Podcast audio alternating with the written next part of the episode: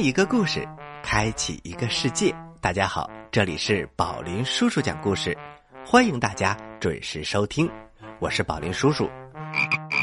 大家好，我是宝林叔叔的故事小助手小青蛙呱呱。小朋友们，今天我们节目的时间呢，将继续给大家讲《三国演义》当中的故事。你们都知道吕布吧？嘿嘿，喜欢玩游戏的小朋友一定会对他非常的熟悉。他是三国时期非常勇猛的一位将军。那么，吕布这么勇猛，谁能打过他呢？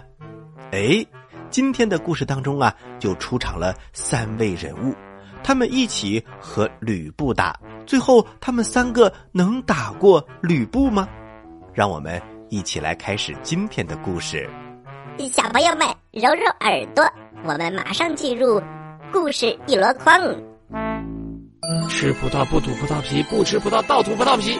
好故事快到我的筐里来！哎呀，故事装的太满了。故事一箩筐，越听越聪明。《三国演义之三英战吕布》上集，小朋友们，关羽温酒斩华雄。这个故事啊，小朋友们可以在我们的微信公众平台“宝林叔叔讲故事”的留言区回复“温酒斩华雄”，就可以收听了。因为我们今天的这个故事啊，就从温酒斩华雄之后说起，所以呀，如果没有听过温酒斩华雄的故事的小朋友，一定要提前听一下哟。话说关羽。斩了华雄，这一下可把大家惊呆了。各路诸侯眼瞪着眼，嘴巴张得大大的。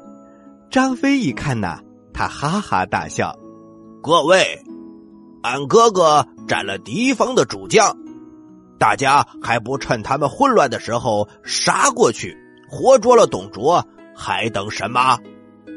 袁术一听，他非常的生气。我们这些大臣都还没有说话，你一个小小县令手下的小卒，有什么资格在这里耀武扬威？来人呐，给我把他赶出去！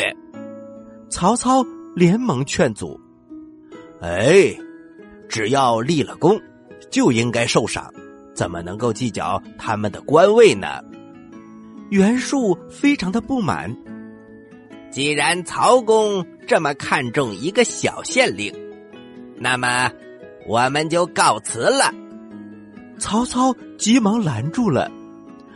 哎，袁公，何必为了我的一句话，耽误了大家为民除害的大事呢？曹操挽留住了袁术，又让公孙瓒赶紧把刘备兄弟三个人带走了。但是。他却暗中当中给他们送去了酒肉，也算是对刘备、关羽、张飞的奖励和鼓励了。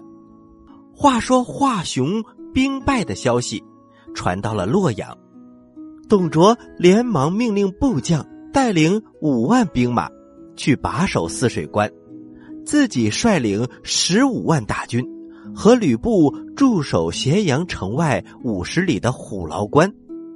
虎牢关呐，在洛阳以东，是洛阳东边的门户，南距嵩山，北临黄河，自成天险，为历代兵家必争之地。来到虎牢关之后，董卓命令吕布为先锋，率领三万大军在关外安营扎寨，自己在关上屯驻。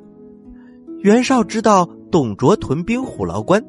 立刻派公孙瓒、孔融等八路诸侯前去迎敌。小朋友们，我们要介绍一下孔融。这里的孔融啊，就是我们经常听到的“孔融让梨”那个孔融。他长大之后当了北海太守，也有人管他叫孔北海。这八路人马在虎牢关外刚刚安营扎寨。就有人前来报告，大人，吕布前来挑战。八路诸侯整队军马，在高岗之上排成阵势迎战吕布。只见呐，敌方阵营当中彩旗招展，吕布头戴紫金盔，身穿百花袍，手持方天画戟，胯下雌风赤兔马，威风凛凛前来挑战。小朋友们，吕布的武器叫做方天画戟。方天画戟呀，是我国古代的一种兵器，在枪的旁边增加了一个月牙形的小刀，可以刺，可以砍，分为单耳或者是双耳刀。单耳的称作青龙戟，双耳的叫做方天戟。如果方天戟上刻着花纹，就叫做方天画戟。吕布使的就是方天画戟。河内太守王匡一看，他回头问道：“谁去迎战？”一员大将挺枪而出，此人就是名将方悦。方悦和吕布两马相交，还没打五个回合，方悦就被吕布一戟刺于马下。王匡的军队。大败而归，四散奔走。吕布东冲西杀，如入无人之境。小朋友们，吕布简直太厉害了。王匡侥幸活了下来，对各路诸侯说：“吕布太勇猛了，恐怕无人能敌。”各路诸侯听了都大惊失色。过了没多久，吕布。又来挑战，上党太守张扬的部将穆顺挺枪迎敌，两马相交，还没伸出枪呢，就被吕布一戟给刺死了。北海太守孔融的部将武安国非常的生气，他手持铁锤，飞马前来迎敌，战了大概十个多回合，被吕布啊一下子。砍断了手腕，武安国丢下铁锤，落荒而逃。小朋友们，吕布非常的勇猛，几员大将都不是他的对手。公孙瓒一看，只能自己亲自出马了。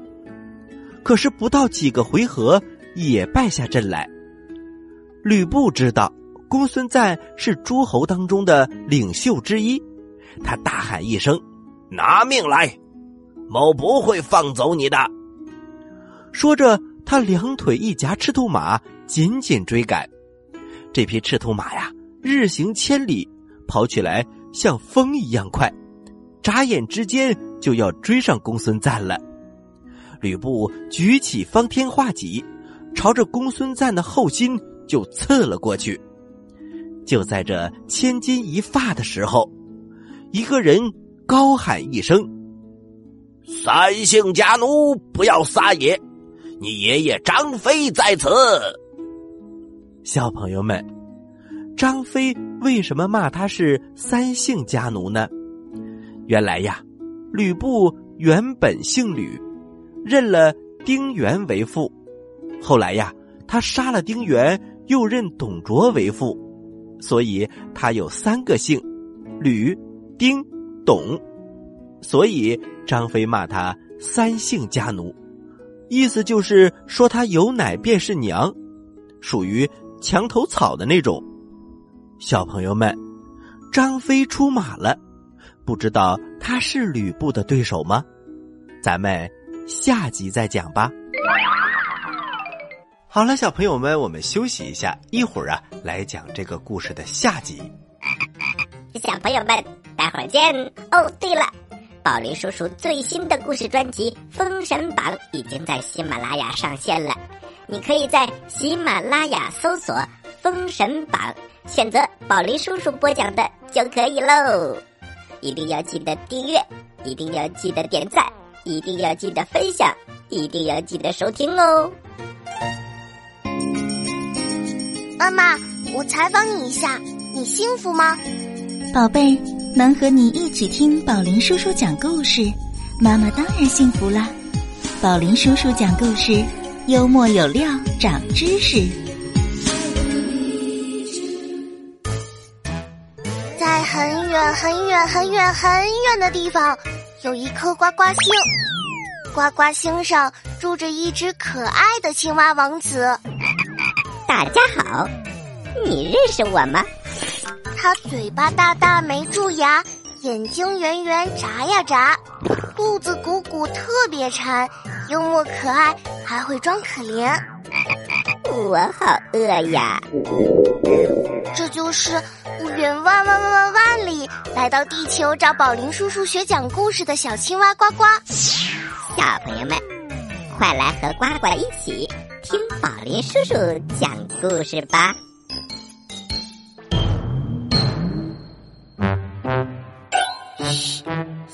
友们安静了，准备听宝林叔叔讲故事了。欢迎回到宝林叔叔讲故事，我是宝林叔叔。大家好，我是小青蛙呱呱。接下来的时间呢，我们将继续给大家讲《三国演义》当中最精彩的桥段，那就是三英战吕布的故事。接下来是下集。话说在虎牢关，吕布非常的英勇，他和公孙瓒打了好几个回合，公孙瓒不是吕布的对手，他拨马就跑。可是吕布骑的是赤兔马，那是一匹宝马，跑得非常非常的快，眼看着就要追上公孙瓒了。正在这时，张飞冲了过来，他的声音如同炸雷，震得山摇地动。吕布大吃一惊，扭头一看，是一员猛将。只见那张飞抱头环眼，面如刃铁，黑中透亮，亮中透黑，海下一副扎里扎撒黑钢髯，犹如钢针，恰似铁线。头戴冰铁盔，二龙斗宝，珠缨飘洒。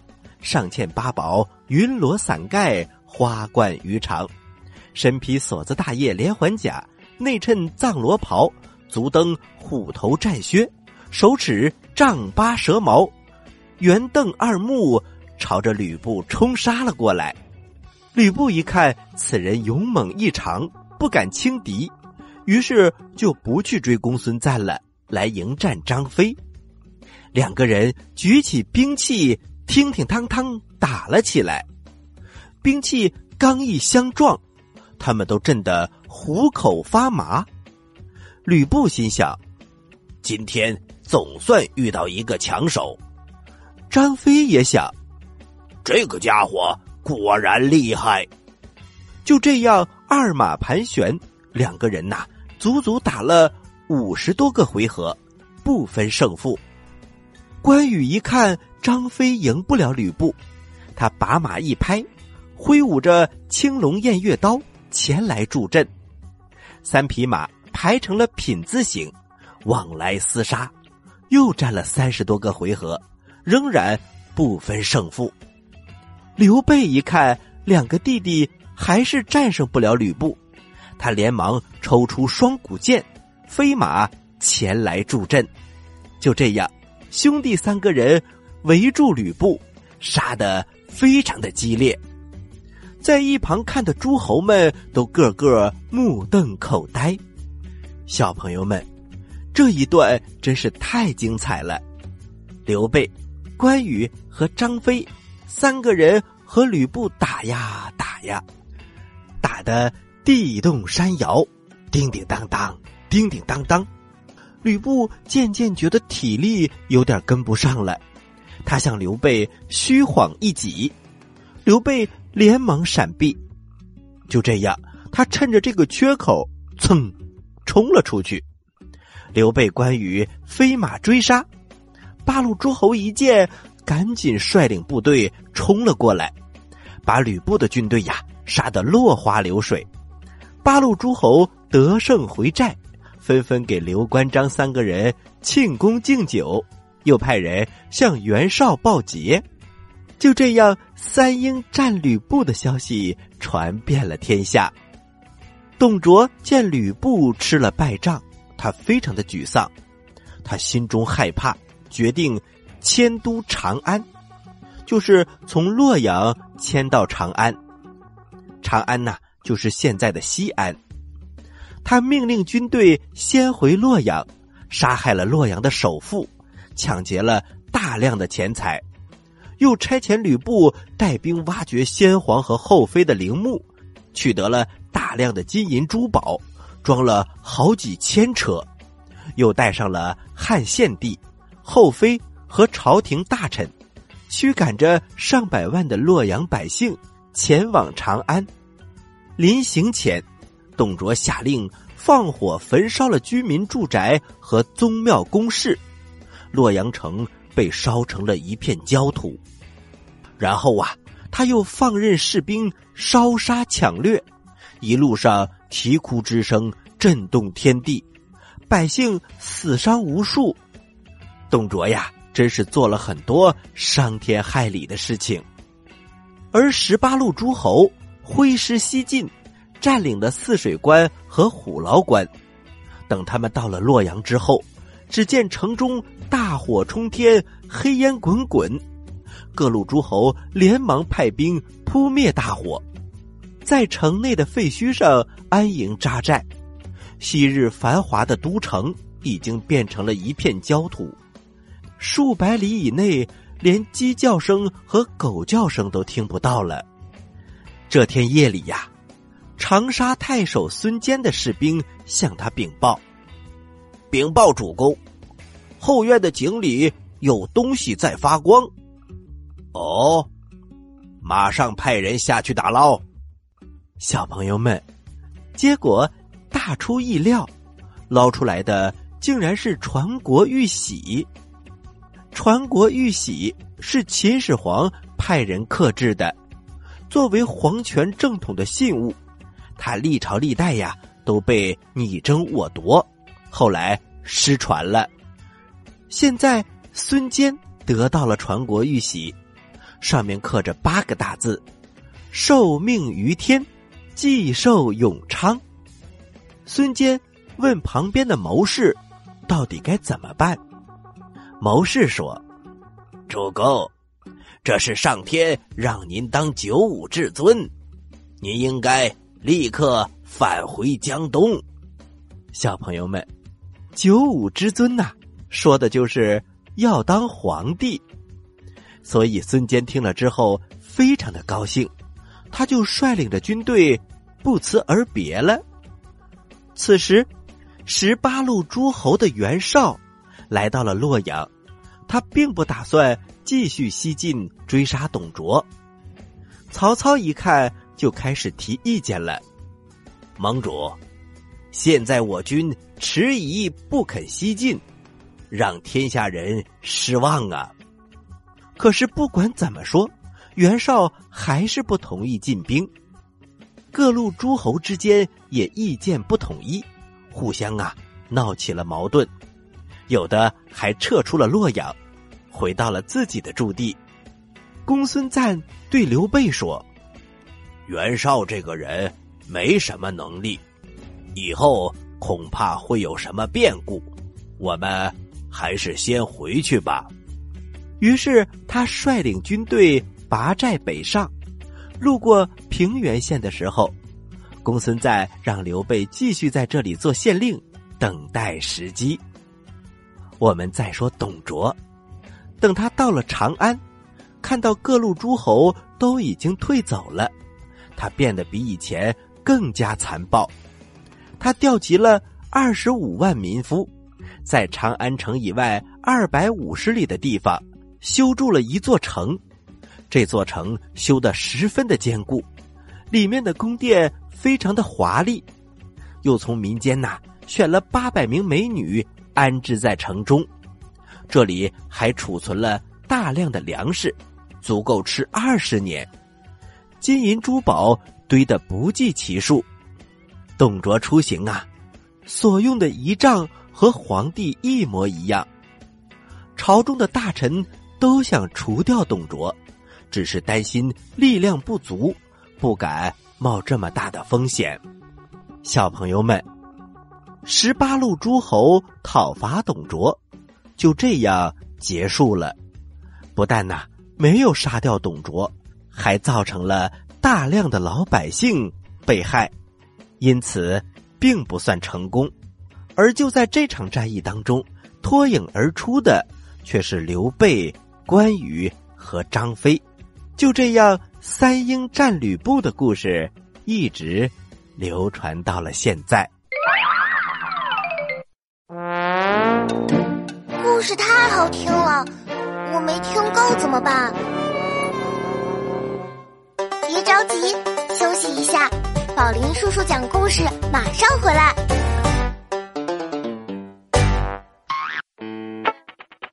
喜欢我们的故事，请关注我们的微信公众平台“宝林叔叔讲故事”，故事多多，互动多多，还能赢礼物哦！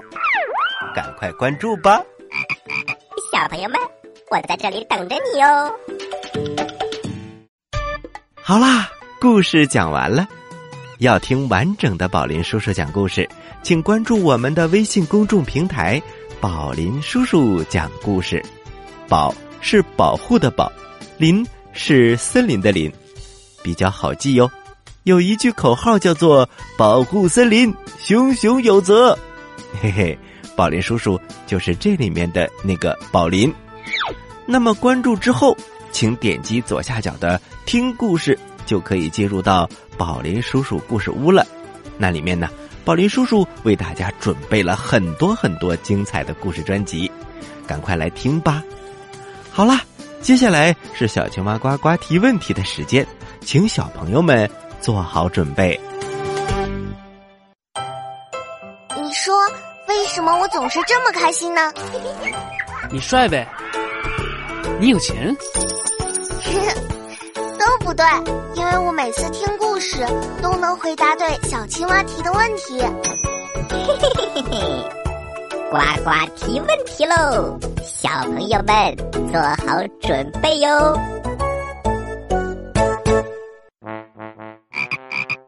小朋友们，三英战吕布。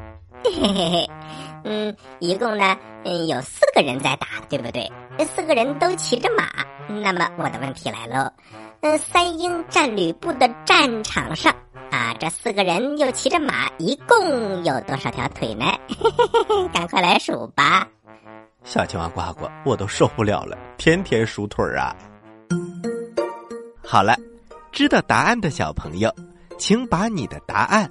回复到微信公众平台“宝林叔叔讲故事”的首页留言区，回复格式为日期加答案。